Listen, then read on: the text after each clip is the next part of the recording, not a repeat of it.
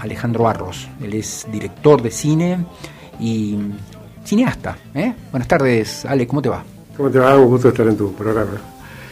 Bueno, Ale, este, siempre dedicamos este espacio a figuras o a personas con, con trayectoria, con reconocimiento como vos, y siempre nos interesa saber, bueno, ¿qué están haciendo? Eh, ¿Cómo se hace para seguir con el arte, con la cultura en estos tiempos difíciles? Bueno, nosotros básicamente ya estábamos en varios proyectos. Yo tenía un viaje previsto a Cuba eh, en, mayo del año pasado. Eh, justamente teníamos que empezar el rodaje el primero de mayo, que es un, acontecimiento en Cuba porque una marcha muy importante. Y tuvimos que suspender todo. Eh, había traído amigos colombianos con un festival internacional para abrir nuestro cineclub, la doceava temporada, y no pudimos hacerlo. Y los amigos colombianos quedaron acá, Uf. cuatro meses sin poder volverse. Mira vos. Bueno, y, y, y, entre paréntesis, eh, Ale, eh, este cineclub del Copaipa, ¿me estás hablando? ¿Vos fuiste uno de los formadores, no es cierto? No, sí, yo y Mati Casermeiro somos los creadores del cineclub. Ajá. Eh, durante 10 años estuvo en el Copaipa y los dos últimos años estamos en el Consejo Profesional de, en el en el Colmersa, que es el Colegio de Médicos. Perfecto. Así que bueno, los médicos fueron los primeros en decir no, no abran siquiera porque se viene eh, el cierre y bueno, y así hicimos y ahora estamos esperando a ver qué pasa en agosto, a ver si reiniciamos en agosto o ya directamente el año que viene. Perfecto. Y eh, contame esto de mm, lo que salió publicado en página 12 a, a raíz de eh, estos cortos o esta, estas producciones con afrodescendientes. Sí, lo que salió. la alergia, perdón. No, no, está muy bien. bien. Muy bien. Lo que salió en página 12 es que dentro del INADI se creó una, una comisión de reparación histórica eh, para los afrodescendientes. Dentro de esa comisión, que la preside Federico Pita, que es un luchador antirracista de muchos años, con cual nos conocemos también de hace muchos años, él eh, está armando un consejo asesor federal para que en las distintas regiones tratemos el tema de lo, lo afrodescendiente, de, la, de poder visibilizar a los afrodescendientes, a sus problemáticas, a sus saberes, y dentro de esa comisión, que van a ser 10 personas, tuve el honor de que me designen, yo me negué al principio, dije que no, que había gente más. Pero bueno, insistieron tanto que eh, el, lunes y martes dimos dos capacitaciones antirracistas eh, desde la sede del INAI Salta, la, las llevó adelante Federico Pita, y bueno, y a partir de ahora empezaremos a, ya no hemos este, trazado metas, pero también estamos en comunicación permanente con eh, afrodescendientes de Corrientes, de Tucumán, de, de, Santiago del Estero. Es más, esta tarde tengo una entrevista a Radio Nacional Santiago del Estero. Y bueno, empezaremos a ver en estos dos años qué es lo que se hace dentro de nuestro, de nuestro equipo. Una de esas 10 personas es la embajadora argentina ante la Santa Sede, que además de negra es mujer. Entonces, eh, es un orgullo grande que forme parte eh, María Teresa con, con, nosotros de esta, de esta comisión. Así que desde todos lados aportaremos algunas ideas como, y acciones sobre todo para poder visibilizar a, a los afrodescendientes. Bueno, de hecho yo soy afrodescendiente, pero no tengo el fenotipo. Ajá, Entonces, en donde voy me dicen, afrodescendiente, lo, lo primero que hacen es reírse. Claro. Entonces tengo que sacar la foto de mi abuela, de mi tío abuelo, de mi primo, ¿eh? y mostrar, ah, pero mira, porque lo afrodescendiente, el término afrodescendiente se acuñó en Durban, que fue la Conferencia Mundial contra el Racismo del 2001, en Sudáfrica, a, a la que me invitaron. Así que yo estuve en Durban, estuve en esa conferencia, estuve compartiendo con miles de negros de otras partes del mundo y sus culturas y sus músicas, etcétera y, por otro lado compartiendo lo que se decía ahí con los grandes líderes mundiales. En ese momento vivía Yasser Arafat, estaba Fidel, estaba eh, la premio Nobel de Goberta Menchú, bueno, este, infinidad de personalidades. Y nosotros escuchando eso, Kofi Annan era el presidente de la ONU. Y bueno, a partir de ahí empezó toda una investigación personal sobre mis orígenes, porque Yo tenía un par de fotos nomás que me había mostrado mi madre, pero sin mucho dato, porque el tema de, lo afrodescendiente en las familias eh, se, esconde. O sea, nadie, si se logró blanquear un poquito como yo, nadie quiere salir a decir, che, yo también soy afrodescendiente, ¿viste? porque no tenés ninguna ventaja con eso, ¿viste? Salvo que te va a caer la discriminación encima. Entonces, este, yo soy orgullosamente afrodescendiente y hay eh, negros en Salta con su fenotipo, que no es indígena sino africano, que lo, niegan. Y yo los busqué para, para mi serie documental y se negaron, se negaron, se negaron y no, no. Entonces, bueno, tenemos que ver cómo y por qué los afrodescendientes deberían sentirse orgullosos de sí mismos. A mí me pasó un, hecho muy particular porque eh, toda la familia me escondía la foto, no me la dejaba ver y en un momento dado murió una tía que guardaba un gran álbum familiar.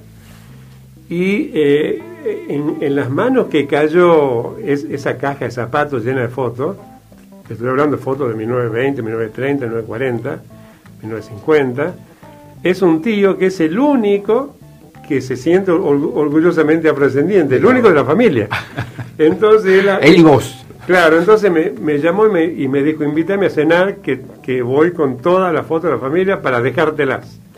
Y escanear, hacer lo que quieras, qué sé yo.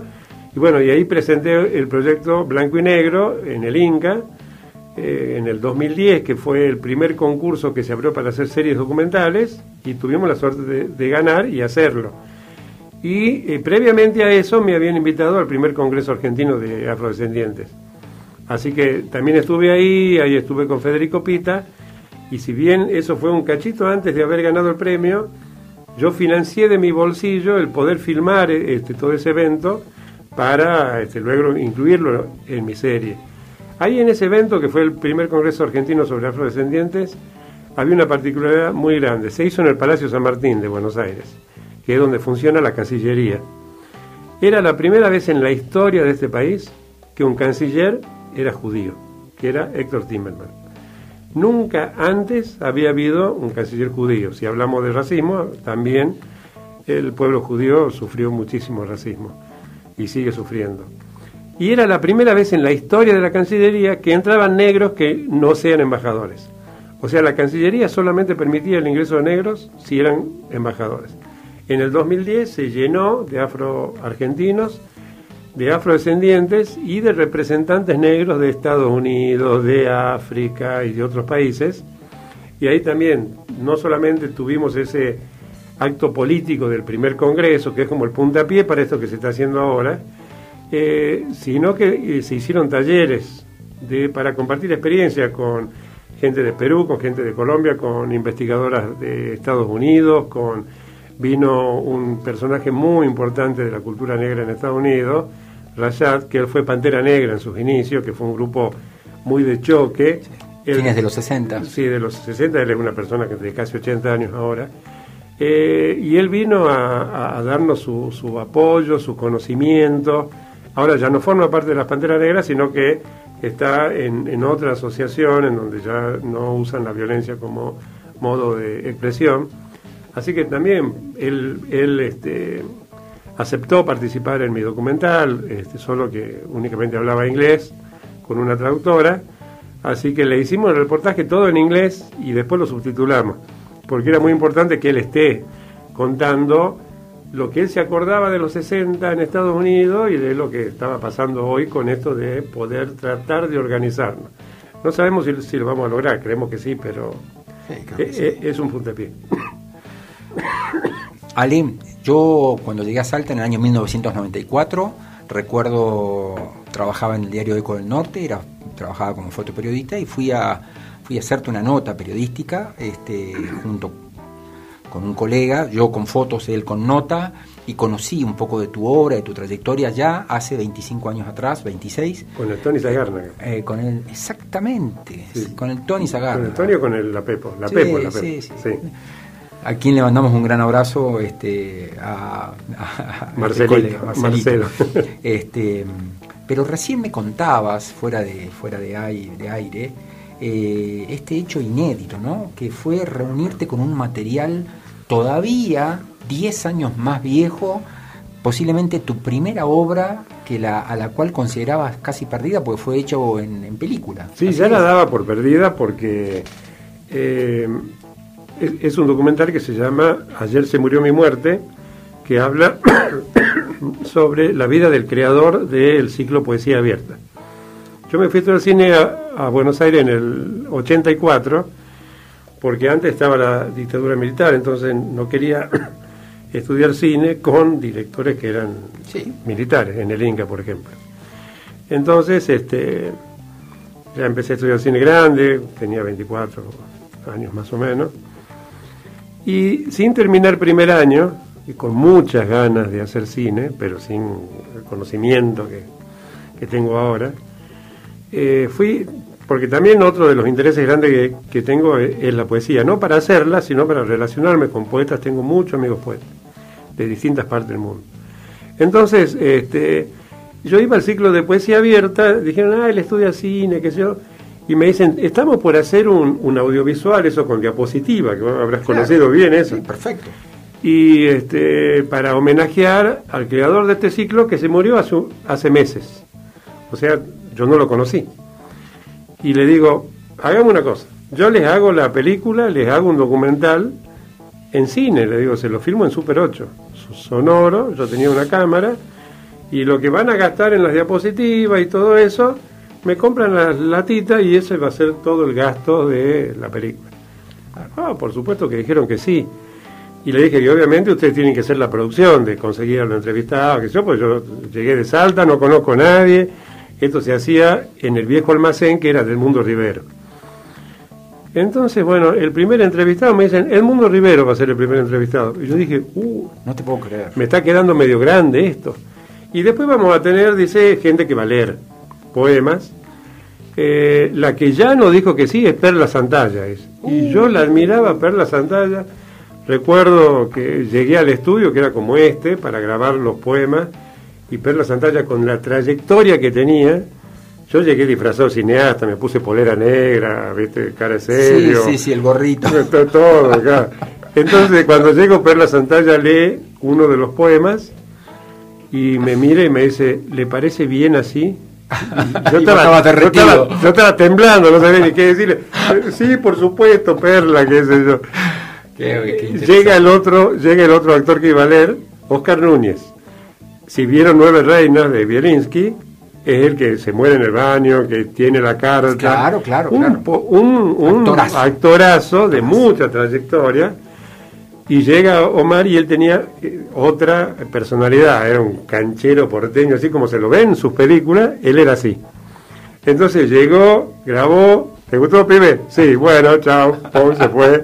Este, y el tercero lo había elegido yo porque lo había, escuchar, lo había escuchado leer poemas en el ciclo, que se llama Armando Equiza, y, este, y era un actor de, de mucho teatro y tenía una voz fabulosa.